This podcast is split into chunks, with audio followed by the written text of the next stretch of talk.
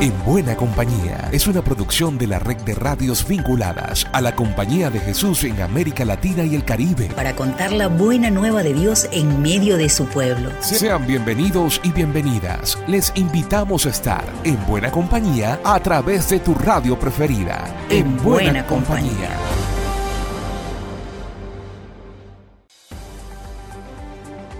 Ungidos por el Espíritu Santo que nos guía en esta onda sinodal, nos place recibirles en buena compañía, una producción de la red de radios jesuitas de América Latina y el Caribe. Con la bienvenida, también les contamos que en la primera parte tendremos el mensaje de Francisco al Consejo Latinoamericano de Protección al Menor, el premio Tata Vasco en México que se le entrega a organizaciones civiles. En esa línea reseñaremos también el reconocimiento a IRFA Santa Cruz de Bolivia, Hablando de sínodo, estaremos en Brasil con la mención de un libro sobre este tema, cerrando con la denuncia de los desplazamientos forzados en El Salvador y las noticias de la CEPAL. Gracias por estar allí. Esta es la palabra oportuna de Francisco. Arrancamos, como nos lo dice el padre Lucas López en la mención, con un tema duro ya que el Papa llama la atención una vez más sobre el tratamiento a los escándalos de abusos infantiles en la Iglesia. Padre, le escuchamos. Hola Alexander, ¿cómo va? Mira que hoy te traigo un tema que es bien duro. Y es que hace unos días Francisco se dirigió a un instituto latinoamericano que tiene como objetivo estudiar las causas y proponer soluciones al grave escándalo de los abusos contra menores en la iglesia.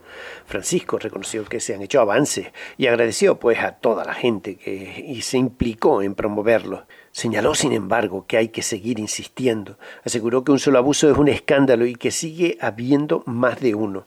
Además, quiso subrayar que todo este aprendizaje que hacemos como Iglesia Católica debemos contagiarlo en una sociedad donde abusos y encubrimientos siguen siendo norma. Me parece, Alexander, que es una tarea importante para ser en buena compañía. Lucas López, del equipo CEPAR, para la red de radios jesuitas de América Latina y el Caribe.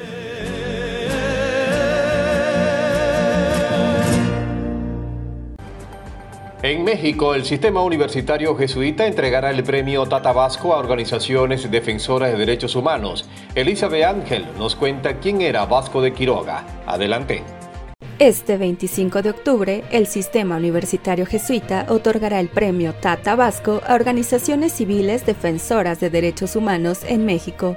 Tata significa papá en lengua purépecha y en reconocimiento a su papel paternal y de cercanía fue que los indígenas nombraron Tata Vasco a Vasco de Quiroga. Su vida y obra están estrechamente relacionadas con la evangelización y el cuidado de los pueblos indígenas, en particular con el grupo étnico purépecha en el actual estado de Michoacán al suroeste de México. El religioso español llegó a América en 1531 y pronto fue nombrado encomendero, un cargo que involucraba la administración de tierras y de personas indígenas purépechas. Allí notó las injusticias cometidas contra la comunidad nativa y se convirtió en un defensor de sus derechos y bienestar. Fundó escuelas y promovió la educación en lengua purépecha, además de crear comunidades llamadas Hospital Pueblo, donde los indígenas aprendieron oficios, agricultura y artesanía para mejorar su calidad de vida. El legado de Tata Vasco perdura en la memoria de Michoacán y en la historia de la evangelización y la justicia social en América Latina.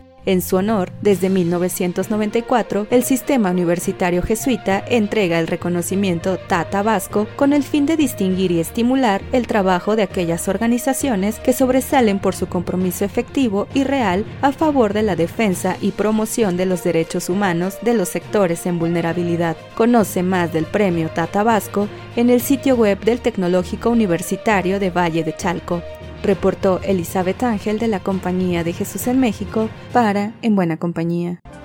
Seguimos con buenas nuevas y esta vez desde Bolivia. Julio Rodríguez nos comenta sobre la orden que recibió la Fundación IRFA Santa Cruz.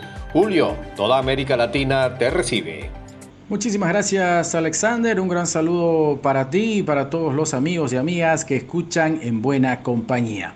Comentarles que el pasado 20 de septiembre la Fundación IRFA en Bolivia recibió la Orden Doctor Andrés Ibáñez en el grado de Gran Cruz Potenzada otorgada por la Asamblea Legislativa Departamental de Santa Cruz. Esto por su aporte al engrandecimiento del departamento.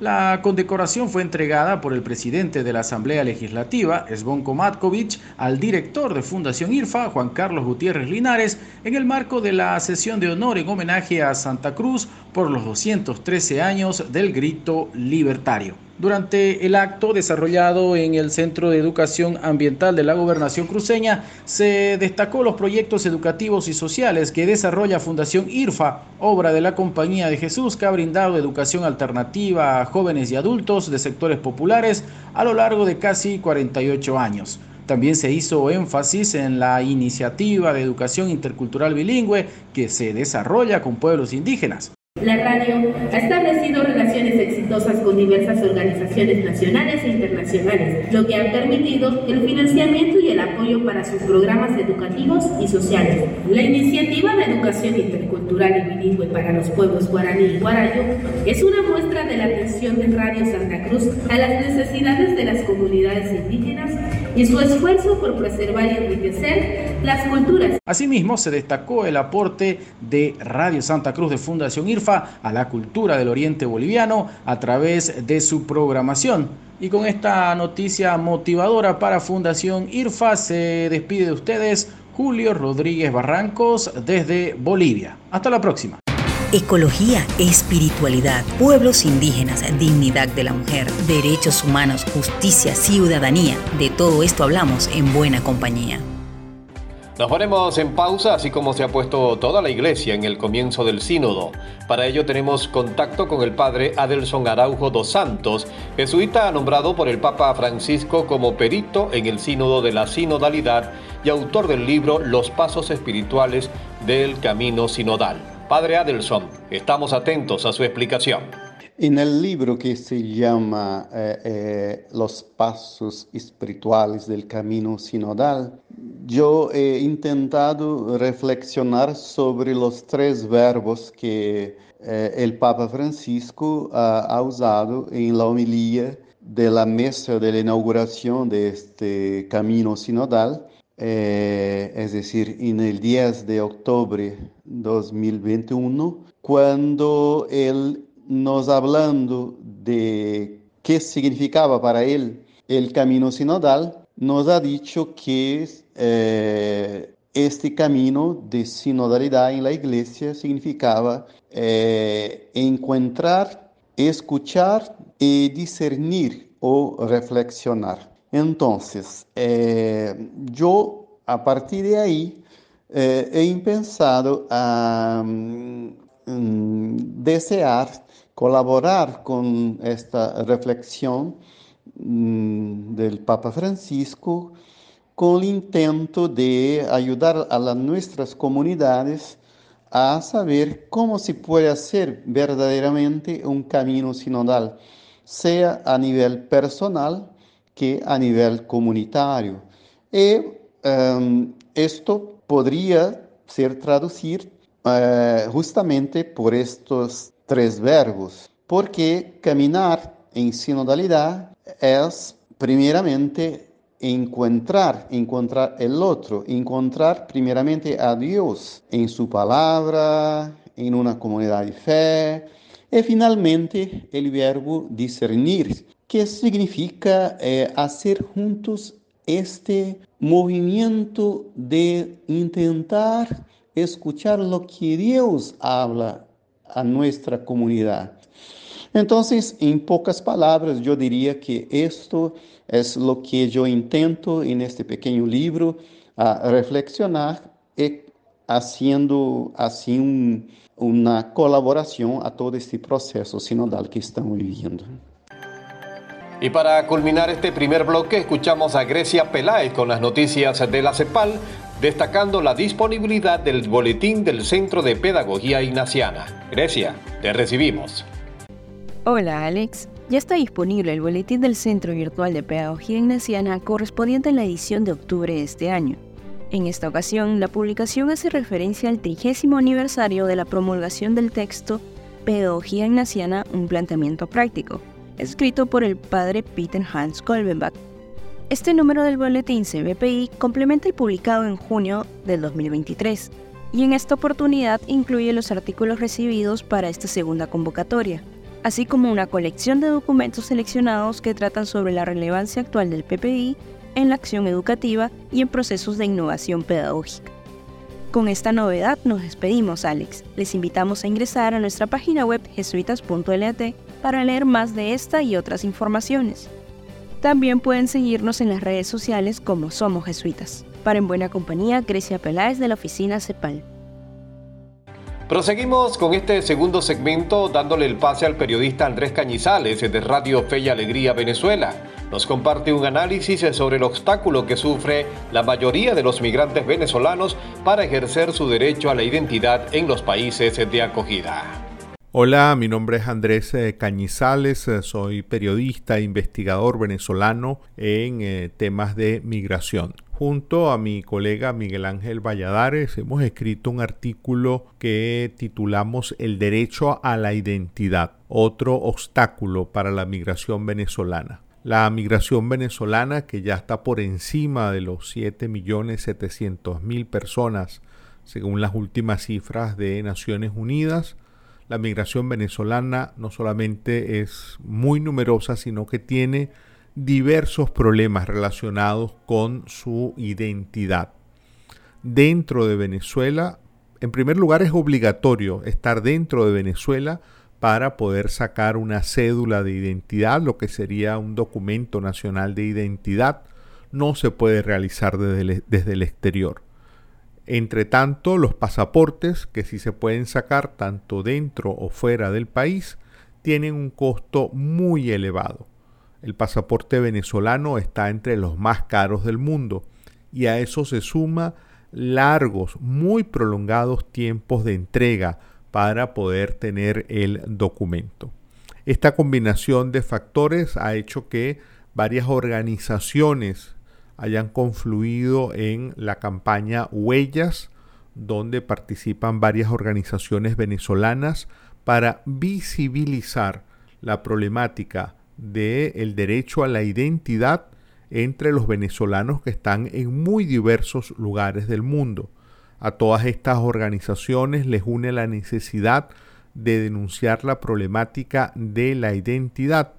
Es básico que un migrante pueda tener documentación, pueda tener un documento de identidad de su país de origen, porque eso va a ser la puerta de entrada para poder ejercer otros derechos en el país de destino. Sin documentos de identidad no hay servicios a los cuales un migrante pueda acceder. Me da mucho gusto estar junto a ustedes y agradezco por esta oportunidad.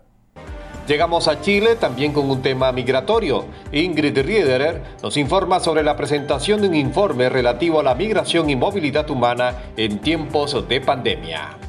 El Centro de Ética y Reflexión Social Fernando Vives de la Universidad Alberto Hurtado presentó ante el Consejo Episcopal Latinoamericano y del Caribe CELAM un estudio sobre la migración en el continente. Migración en tiempos de pandemia, diagnóstico de Latinoamérica y el Caribe, se titula este documento que se centra en los nuevos procesos migratorios, con un énfasis especial en las rutas y experiencias de tránsito durante la pandemia, presentado por Nicolás Pedemonte durante la sexta Asamblea General de la Red Clamor, que se realizó en la sede del CELAM en Bogotá, uno de los organismos que solicitó este informe. Esta investigación se basa en relatos recopilados directamente de personas migrantes y actores clave en 17 países, desde Chile hacia Estados Unidos. La información recopilada se basa en enfoques cualitativos y etnográficos. Escuchamos al director del Centro Vives, Nicolás Pedemonte. Estudiamos 17 países desde Estados Unidos hasta Chile, con un especial énfasis en las fronteras, desde una perspectiva etnográfica cualitativa, los relatos y experiencias de los propios actores, nos propusimos actualizar los alcances, problemas y dinámicas de la migración en el continente y ofrecer un diagnóstico de las nuevas tendencias de la movilidad humana considerando el impacto de la pandemia del COVID-19. El estudio Migración en tiempos de pandemia destacó la importancia de abordar la migración de manera humanitaria y realista, reconociendo los derechos y necesidades de las personas migrantes y destacando el papel crucial de la sociedad civil y la Iglesia en este esfuerzo. Desde la provincia chilena de la Compañía de Jesús informó Ingrid Riederer. En Colombia no cesan los escándalos, pero dejaré a Juan Carlos Prado de Javeriana Estéreo de Cali que nos cuente cuál es la más reciente declaración de Nicolás Petro que salpica a su padre, el presidente Gustavo Petro. Juan Carlos, acusamos tu reporte. Un saludo Alexander. Es importante repasar el contexto para analizar las implicaciones de las recientes declaraciones de Nicolás Petro, en las cuales dice que su padre, Gustavo Petro, sí sabía del ingreso de dineros irregulares a su campaña. En marzo de 2023 inicia este proceso penal cuando Daisuris Vázquez, expareja de Nicolás Petro, revela que éste recibió dinero de personas cuestionadas. El 29 de julio, Nicolás Petro y Daisuris Vázquez son capturados y se lleva a cabo la audiencia de imputación de cargos. El 3 de agosto, el juez decide que los deja libres con la restricción de que no pueden interactuar con los relacionados en el caso. El 21 de septiembre, el presidente Gustavo Petro visita a su hijo en Barranquilla. Luego la fiscalía efectivamente presenta el escrito de acusación contra Nicolás. Se espera que el próximo 20 de noviembre se realice la audiencia de formulación de la acusación. Felipe Jaramillo, profesor de Ciencia Política de la Javeriana Cali, afirma lo siguiente. Teniendo en cuenta este contexto, es importante resaltar que Nicolás Petro se va a convertir en el primer hijo de un presidente acusado penalmente el 20 de noviembre por los delitos de lavado de activos y enriquecimiento ilícito. Las implicaciones de este proceso en términos políticos son significativas. Las elecciones regionales de Colombia de 2023 se llevarán a cabo este 29 de octubre. El presidente llega a estas elecciones con una baja favorabilidad y en un caso donde es salpicado por su propio hijo de saber que efectivamente entró dinero irregular en su campaña. No es solo el hijo del presidente el que se enfrenta a un juicio. Teniendo en cuenta el contexto electoral, el presidente Gustavo Petro se enfrenta en las urnas a un juicio político. Para En Buena Compañía informó Juan Carlos Prado desde Javeriana Estéreo Cali. La Asociación de Universidades Confiadas a la Compañía de Jesús celebró un simposio hablando de humanismo, inteligencia y tecnología junto a su Asamblea Ordinaria número 23. Francisco Urrutia nos cuenta mucho más. Muchas gracias, Alexander. Aushal celebró su segundo simposio de innovación titulado Humanismo, Inteligencia y Tecnología y su vigésimo tercera asamblea ordinaria en la Pontificia Universidad Javeriana Cali. Los presidentes de la CEPAL, la Federación Latinoamericana de Colegios Jesuitas y Aushal, así como el coordinador general de la Federación Internacional Fe y Alegría, participaron de estos eventos, a los que acudieron 28 rectores, vicerrectores, enlaces, miembros de la red de cooperación académica y profesores de las instituciones que conforman la asociación universitaria, 120 personas en total. La inauguración del simposio contó también con la participación del provincial de Colombia. Por su parte, el rector de la Pontificia Universidad Javeriana Bogotá, cuatro rectores de universidades jesuitas brasileñas, el coordinador general de Fe y Alegría y el vicerrector académico de la Universidad de Seattle compartieron conferencias magistrales y un panel que confluyeron con 12 mesas donde se expresaron las innovaciones relativas a las cuatro prioridades estratégicas de AUSHAL. El 4 de octubre, la asociación publicó su comunicado Laudate Deum en respuesta a la encíclica del Papa Francisco. El día 5, el presidente de AUSHAL rindió su informe bianual. El 6 de octubre está destinado a la elección de una nueva junta directiva para la asociación. Para En Buena Compañía, Francisco Urrutia de Aushal. Y para finalizar, el quién es quién le corresponde a Roberto Padilla de la Federación Latinoamericana de Colegios Jesuitas. Un saludo, Alexander. La misión educativa de los colegios de la Compañía de Jesús pone su acento en formar hombres y mujeres para y con los demás. Como red, los centros jesuitas se denominan FLAXI, Federación Latinoamericana de Colegios de la Compañía de Jesús. Los colegios tenemos muchas ilusiones, como ir evolucionando a una formación de nuestros estudiantes para una ciudadanía global. Y por supuesto, algunas preocupaciones, como la creación de comunidades educativas con identidad fuerte, mediante la formación de padres de familia y docentes en la espiritualidad ignaciana. En cuanto a mí, te comparto que actualmente estoy en un periodo de transición dejando la dirección académica de nuestro colegio, el Instituto Oriente, en Puebla, México, e incorporándome a la presidencia de nuestra federación. Soy Roberto Padilla, presidente de la Flaxi, para En Buena Compañía. Saludos. Por mi parte, será hasta la próxima. Y recuerden, en modo sinodal, seguimos en Buena Compañía. Llegamos al final por esta ocasión. La invitación es para la próxima semana para que sigamos en buena compañía. Una producción de la Red de Radios Jesuitas de América Latina y el Caribe. En, buena, compañía.